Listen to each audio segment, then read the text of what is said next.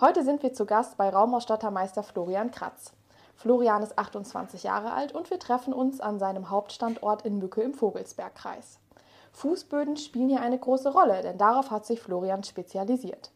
Wie es zu diesem Schwerpunkt gekommen ist und warum für Florian der Beruf des Raumausstatters mehr zu bieten hat als Spitzengardin, das verrät er uns jetzt. Hallo Florian. Hallo.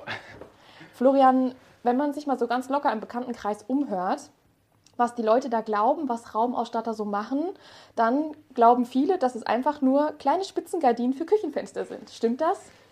Zum Teil, also die meisten denken tatsächlich, es geht eher um Dekorieren und wir stellen jetzt mal eine Blumenvase und ein Sofa hin. Ähm, aber so ist es einfach gar nicht. Was macht man denn als Raumausstatter? Also die, es sind eigentlich vier Tätigkeiten oder Tätigkeitsfelder.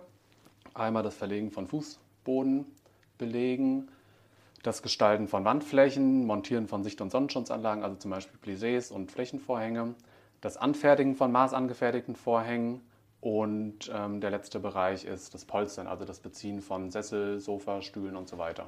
Und was davon bietest du mit Kratz Raumausstattungen an? Momentan noch alles, aber wir sind gerade auf dem Weg, wie du eben schon gesagt hast, dass wir uns in Richtung Fußböden und Wände spezialisieren. Ähm, einfach, dass wir da als Experten wahrgenommen werden und ähm, nicht als jemand, der halt irgendwie alles anbietet.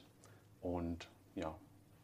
Wenn Fußböden und Wände bei dir jetzt eine große Rolle spielen, bei den Böden beispielsweise, was verlegt ihr denn da für Böden oder bei der Wandgestaltung, was muss man sich da vorstellen? Also momentan ist es so, dass wir tatsächlich von 100 Bodenaufträgen wahrscheinlich 99 mal Vinyl machen.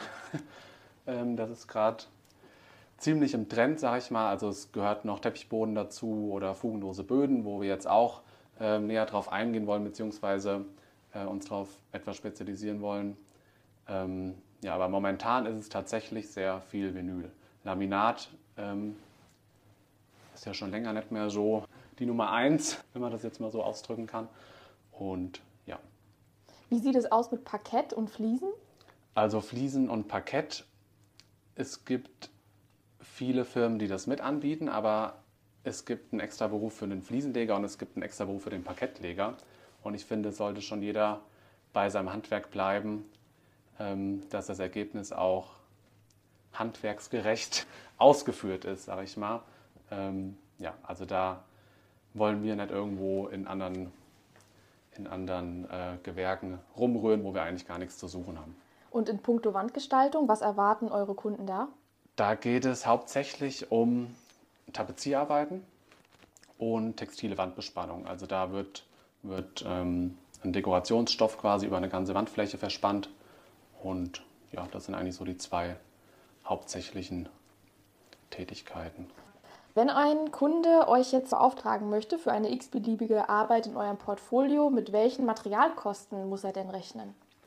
Das ist eigentlich auftragsspezifisch. Also bei den Fußböden, es gibt Fußböden für 15 Euro pro Quadratmeter und es gibt Fußböden für über 1000 Euro pro Quadratmeter.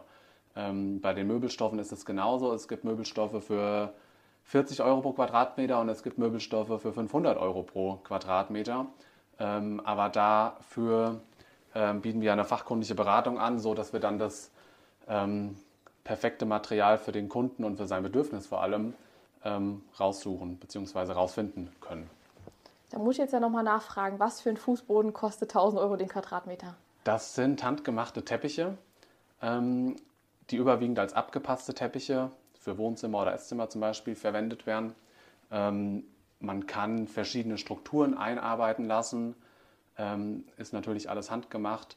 Man kann aus circa 250 Farben in verschiedenen Glanzgraden jede, jeden Quadratmillimeter ähm, frei gestalten und ja, dann kommt so ein Preis zustande. In den sozialen Netzwerken und insbesondere über Instagram bist du mit deinem Betrieb ja sehr aktiv. Deine Mitarbeiter und du, ihr zeigt euch da ja auch vor der Kamera, gebt Einblick in eure Projekte, an denen ihr gerade arbeitet, macht Fragerunden und investiert auch viel in eine interaktive Kommunikation mit euren Followern. Was erhofft ihr euch davon?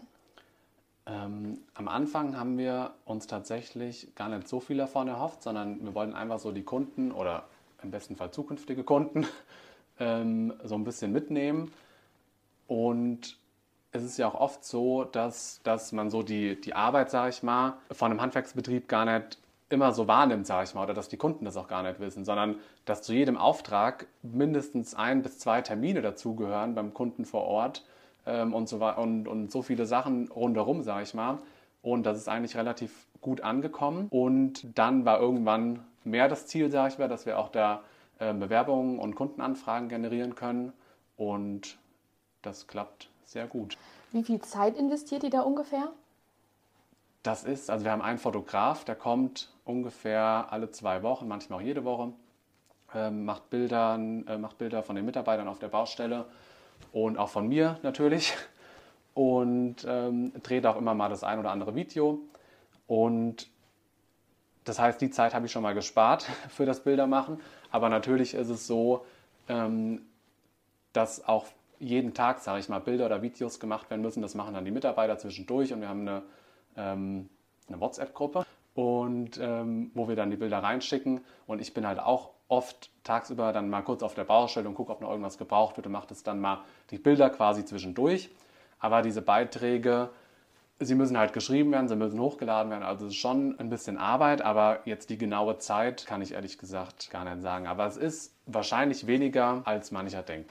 Wendet ihr dann auch finanzielle Mittel auf, um das Ganze zu bewerben? Auf jeden Fall. Also wir posten oder wir posten quasi alle zwei bis vier Tage einen Beitrag und jeden Tag ungefähr zwischen fünf und zehn Stories, sodass die Kunden quasi den ganzen Tag von uns hören. Nochmal die zukünftigen Kunden und natürlich schon Bestandskunden, auch interessierte Bewerber oder andere Maler oder Bodenleger oder Raumausstatter, die uns vielleicht folgen aus dem Umkreis, dass wir die auch so ein bisschen mitnehmen können. Wenn man da natürlich Werbeanzeigen schaltet, kann man eine ganz andere Reichweite generieren. Also wir haben jetzt zum Beispiel wie so eine Warm-up-Kampagne nennen wir das laufen. Ähm, das sind immer die letzten drei geposteten Beiträge. Die laufen hier im Umkreis von 45 Kilometer, kriegt das jeder zwischen 25 und 65 angezeigt.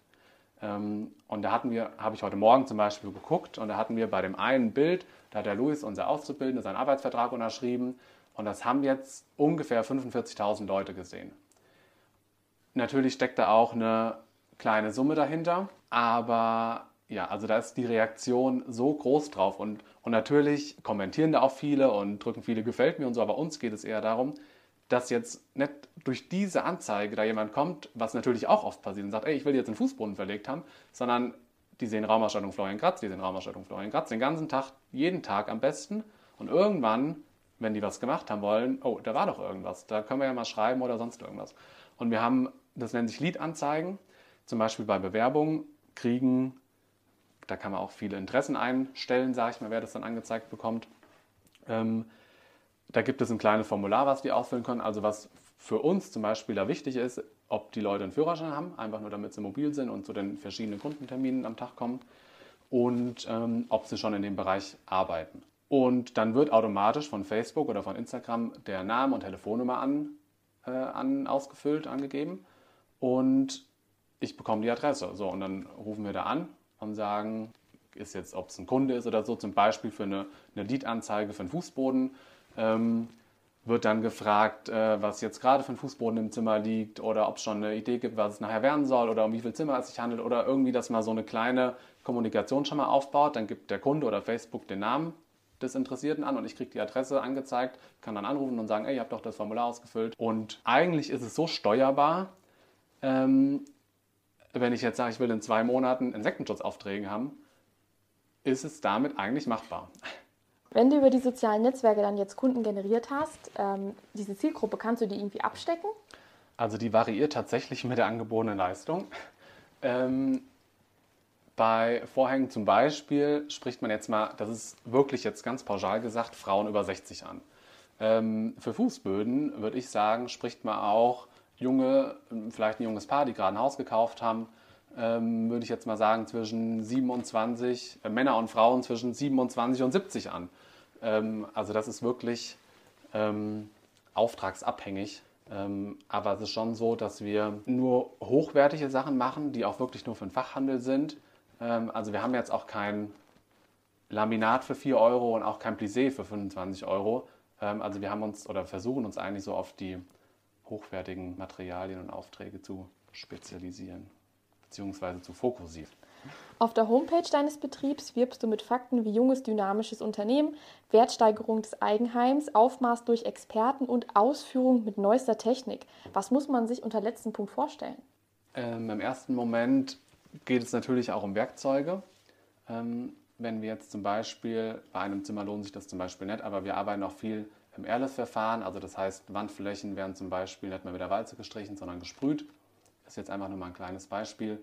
Ähm, und diesen Gedanken, wir machen das so, wie es schon immer war, einfach ablegen. Beziehungsweise war der auch hier noch nie vorhanden. Und dazu gehört eben auch neue Technik. Ja. Wie viele Mitarbeiter und Azubis hast du eigentlich? Momentan sind wir drei Gesellen, zwei Auszubildende, zwei Aushilfen und ein Fotograf. Und ja, wir sind aber eigentlich immer auf Mitarbeitersuche.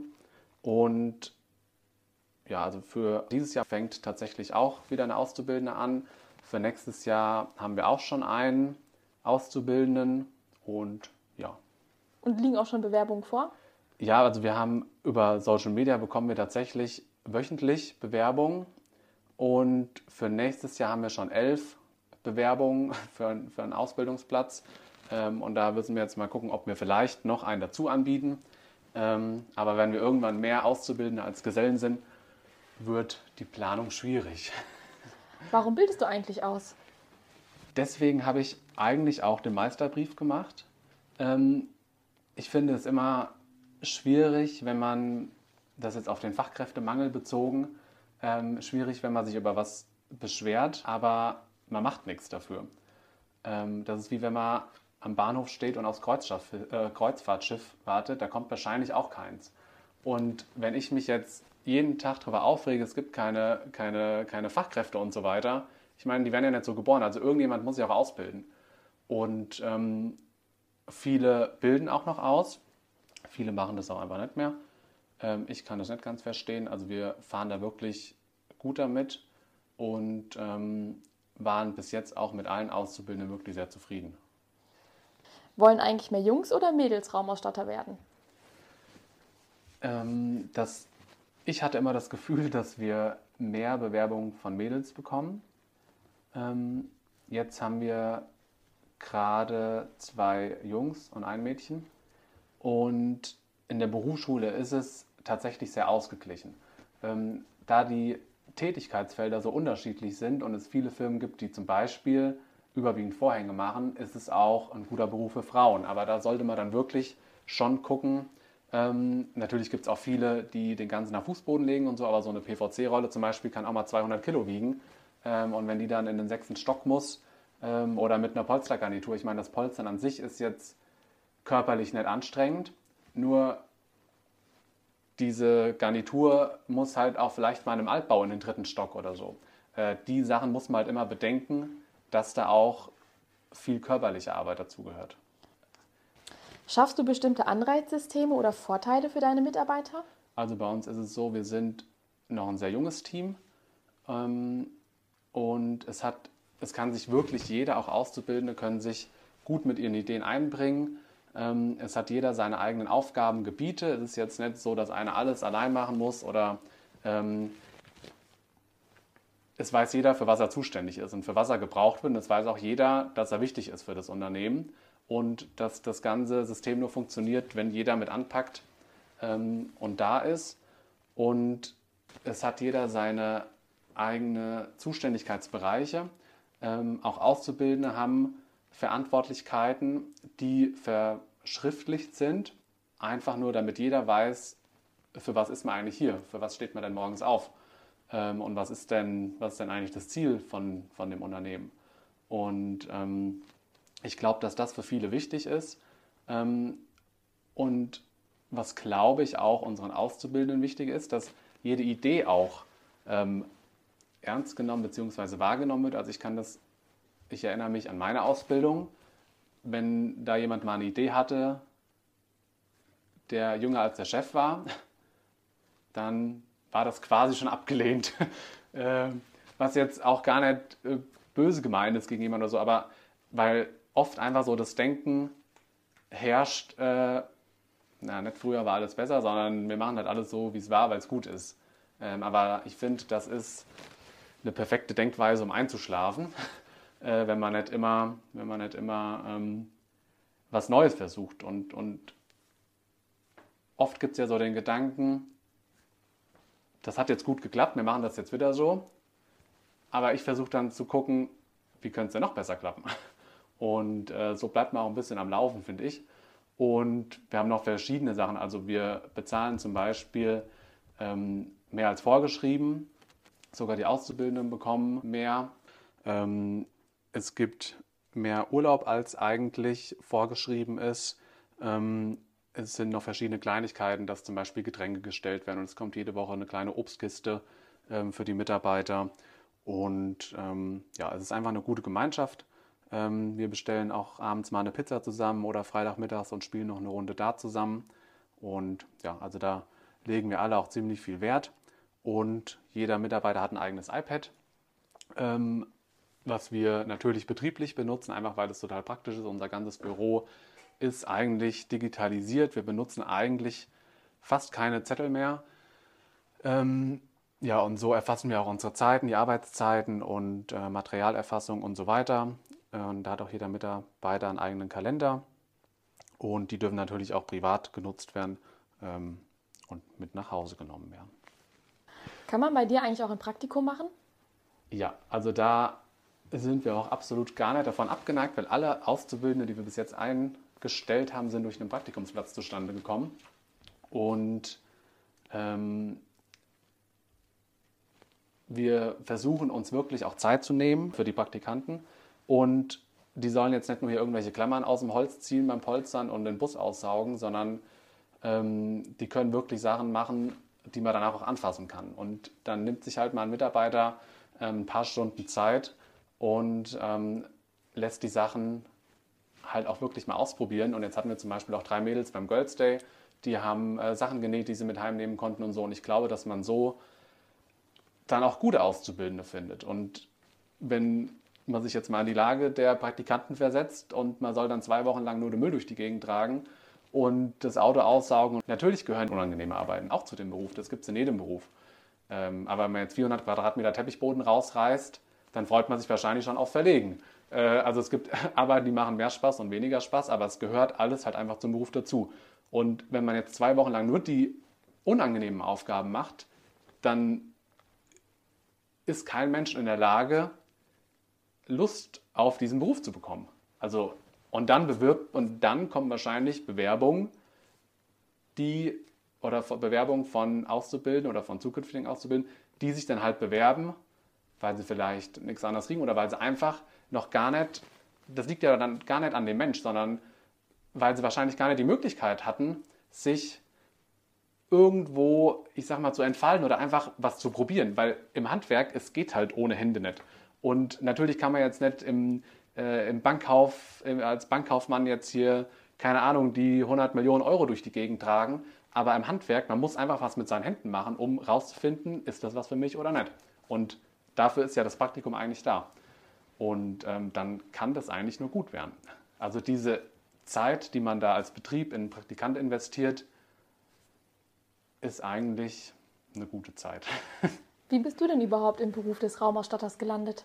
Also ich wollte, beziehungsweise war mein erstes Praktikum ähm, als Automobilkaufmann, also ich wollte eigentlich immer Autoverkäufer werden. Ähm, dann habe ich allerdings nochmal ein Praktikum im Handwerk gemacht und habe gemerkt, dass mir das einfach viel besser gefallen hat, dass man abends quasi sieht, was man mit seinen eigenen Händen gemacht hat und dass man jede Sekunde ein Ergebnis sieht ähm, von dem, was man quasi mit seinem Körper gemacht hat. Ähm, und das Gefühl ist für mich zumindest viel erfüllender als natürlich gibt es gibt auch viele schöne Bürojobs und so. Das ist ja gar nichts, gar nicht. Jetzt bin ich ja auch gerade fast nur im Büro und ich glaube, jetzt war ich ungefähr ein Jahr schon fast gar nicht mehr auf der Baustelle. Und vor ein paar Wochen habe ich mit einem Mitarbeiter ein extrem schweres Sofa im zweiten Stock in, durch ein extrem enges Treppenhaus getragen und habe danach erstmal wieder gemerkt, wie befriedigend einfach dieses Gefühl war, was mit seinem Körper zu leisten und man sieht das Ergebnis quasi. Ähm, und das hat mir dann so Spaß gemacht, dass ich da auch ähm, ein Praktikum gemacht habe und dann die Ausbildung angefangen habe zum Raumausstatter. Wo hast du deine Ausbildung gemacht? Das war die Firma Leierer in Gießen. Ähm, die hat aber 2018 aus Altersgründen geschlossen. Und wie lange dauert die Ausbildung allgemein? Die dauert drei Jahre und es gibt verschiedene Schwerpunkte, also die, die man eben schon gesagt hatte. Einmal Polsterarbeiten, Bodenbelege, ähm, Wandgestaltung und Fensterdekoration. Und da kann man dann vorher, ähm, also bei uns hat jetzt einer Boden und einer Wand. Und ähm, die Finja, die wird voraussichtlich auch wahrscheinlich Boden haben, weil wir da jetzt halt ein bisschen mehr drauf eingehen wollen. Was braucht man denn für einen Schulabschluss, um Raumausstatter werden zu können? Also in der Berufsschule sind tatsächlich alle Schulabschlüsse vertreten, von der Hauptschule über die Realschule bis zum Fachabitur über das normale Abitur. Ähm, es sind auch viele, die, ähm, also bei mir waren zum Beispiel drei in der Klasse, die haben ihr Studium abgebrochen und weil die einfach gemerkt haben, das ist einfach gar nichts für mich. Und ähm, es gibt auch viele, die schon eine Ausbildung haben, eine kaufmännische zum Beispiel, und wollen dann doch irgendwas mit ihren Händen machen. Und, ähm, aber wir als Betrieb legen da eigentlich gar keinen Wert drauf. Ähm, also mir ist das ehrlich gesagt egal, ob der Mensch Abitur, Hauptschule oder Realschule hat. Ähm, da geht es eher um das Wollen und Können und ähm, um das Menschliche. Und natürlich braucht man da bestimmte Fähigkeiten. Man muss auch viel ähm, Mathematik ähm, wäre schon nicht schlecht, wenn man das ein bisschen kann, Kopfrechnen und so. Ähm, aber mir kommt es einfach gar nicht auf die schulische Leistung an. Aber wenn einem die Sache Spaß macht, fällt es auch viel, viel leichter, dann die Sachen zu lernen. Also in die Berufsschule bin ich zum Beispiel wirklich extrem gern gegangen. Wenn man die Ausbildung jetzt in deinem Betrieb machen würde, also hier in Mücke, ist die Berufsschule dann in der Nähe? Die ist in Gießen und da kann man eigentlich äh, gut mit dem Zug hinfahren und da gibt es auch eine Busverbindung dann vom Bahnhof direkt in die Schule. Also das klappt eigentlich echt gut. Was verdient man als Lehrling während der Ausbildung? Also in dem ersten Ausbildungsjahr ähm, 650 Euro, im zweiten 740 und im dritten 840. Das ist zum Glück auch die letzten Jahre angestiegen. Ähm, bei uns ist es aber immer einen kleinen Tick höher.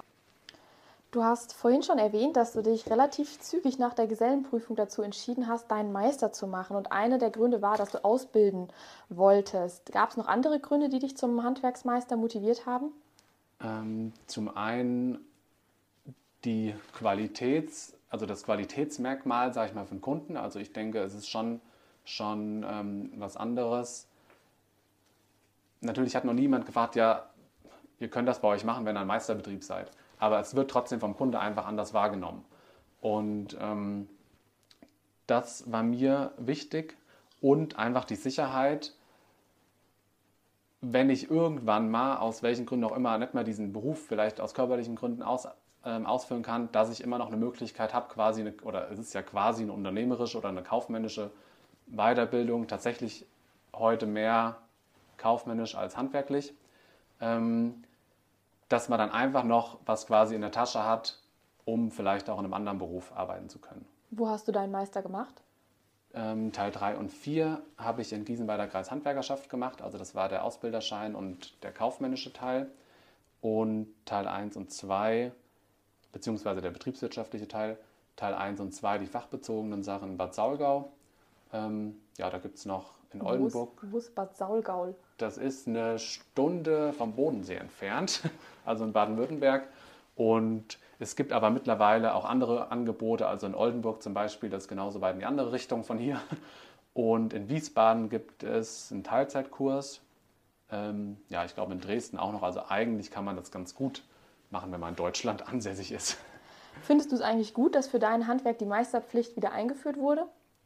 Auf jeden Fall. Also ich finde es schwierig, ähm, wenn jetzt jeder alle Arbeiten ausführen darf, ähm, weil das Ergebnis meistens anders ist, als wenn es ein Fachmann oder wenn es von Fachpersonal ausgeführt wird. Und die Zahlen in der Meisterschule sind dadurch auch gestiegen, sage ich mal. Also es gibt auch wieder mehr Gründe dann, den Meister überhaupt zu machen. Du hattest zwischenzeitlich die Option, deinen Ausbildungsbetrieb zu übernehmen, hast dich aber bewusst dagegen entschieden und stattdessen deinen eigenen Betrieb eröffnet und hast mittlerweile sogar zwei Standorte hier in Mücke und in Alsfeld. Wieso hast du dich denn gegen die Übernahme deines Ausbildungsbetriebes entschieden? Ähm, also in erster Linie, um keine bestehenden Strukturen zu übernehmen. Und da hatte ich einfach das Gefühl, dass man sich ins gemachte Nest setzt. Natürlich hätte man dann immer noch alles ändern können, aber so hat es quasi mit, einem, mit der Gewerbeanmeldung, also mit einem Blatt Papier angefangen und es ist immer größer und immer mehr geworden. Und dann war dieses, dieses Gefühl dazu, war einfach, oder diese Bindung, war, wurde auf der einen Seite quasi ähm, bei meinem Betrieb immer, immer und immer mehr. Natürlich hätte man das auch gut zusammenlegen können. Ähm, aber bei dem anderen Betrieb immer weniger, weil natürlich habe ich da meine Ausbildung gemacht und hatte da auch ein gutes äh, Verhältnis zu den Mitarbeitern und so weiter. Aber das Gefühl war einfach ein komplett, ein komplett anderes. Und den Gedanken oder beziehungsweise habe ich am Anfang immer gedacht, ja gut, es ist schon ein Nachteil, die Firma ist jetzt viel kleiner, da sind schon vier Mitarbeiter ähm, und die Firma gibt es schon fast 100 Jahre. Eigentlich hatte das andere ja nur Vorteile und eigentlich hat mir auch jeder geraten, das zu machen, aber irgendwie hat mir was gesagt, dass es einfach nicht richtig ist, sondern beziehungsweise nicht, dass das falsch ist, sondern dass meine Sache richtig ist. Und, ähm, Für dich richtig. Ja. Und ähm, es hat ja auch ganz gut geklappt. Zusätzlich zu deiner Selbstständigkeit engagierst du dich auch im Prüfungsausschuss. Was motiviert dich dazu? Wieder das Gleiche wie von vorhin. Ähm, und zwar irgendwie dem Fachkräftemangel entgegenzuwirken. Und tatsächlich ist es auch ganz gut. Ähm, also da sind viele Auszubildende, gerade bei der Zwischenprüfung, die noch gar nicht wissen, wie es nach der Ausbildung weitergeht. Und dann kommt man auch ins Gespräch. Und ähm, ja, man kann da halt auch viele gute Kontakte knüpfen. Was ist für dich eigentlich die größte Herausforderung deines Handwerks? Die größte Herausforderung, ich würde sagen, alles unter einen Hut zu bekommen, dass, wenn man das jetzt kurz ausdrücken will, dass Mitarbeiter und Kunden abends zufrieden sind, wenn sie nach Hause gehen, wenn wir vom Kunden wegfahren und wenn die Mitarbeiter nach Hause gehen. Das ist zumindest meine größte Herausforderung. Wenn Sie jetzt einen Mitarbeiter fragen würden, der hätte wahrscheinlich andere Herausforderungen oder eine andere größte Herausforderung, aber das sind meine zwei Herausforderungen. Hattest du in deinem Arbeitsalltag mal eine Situation, an die du dich immer noch gerne erinnerst? Ähm, ja. Also einmal ist es eine Geschichte, es war eigentlich ganz witzig. Ähm, wir haben einen Fußboden ausgesucht, wir haben Tapeten und Farben ausgesucht und Vorhänge und mit der Tochter und mit der Mutter und das war das, ich glaube das Wohnzimmer war das, das ist schon ein paar Jahre her. Und wir waren fertig, der Mann war auf Geschäftsreise und er kam nach Hause und wir konnten dann nochmal anfangen. Der hat nämlich die Abnahme nicht, nicht gemacht, nicht unterschrieben und dem hat es so gar nicht gefallen, was da ausgesucht worden ist von seinen Familien. Mitgliedern. Ähm, und äh, das war ein ganz amüsantes Erlebnis. Also eure Arbeit war dann aber für die Katz. Also ja, also die Arbeit war schon gut ausgeführt, aber dem Mann hat es halt einfach nicht gefallen.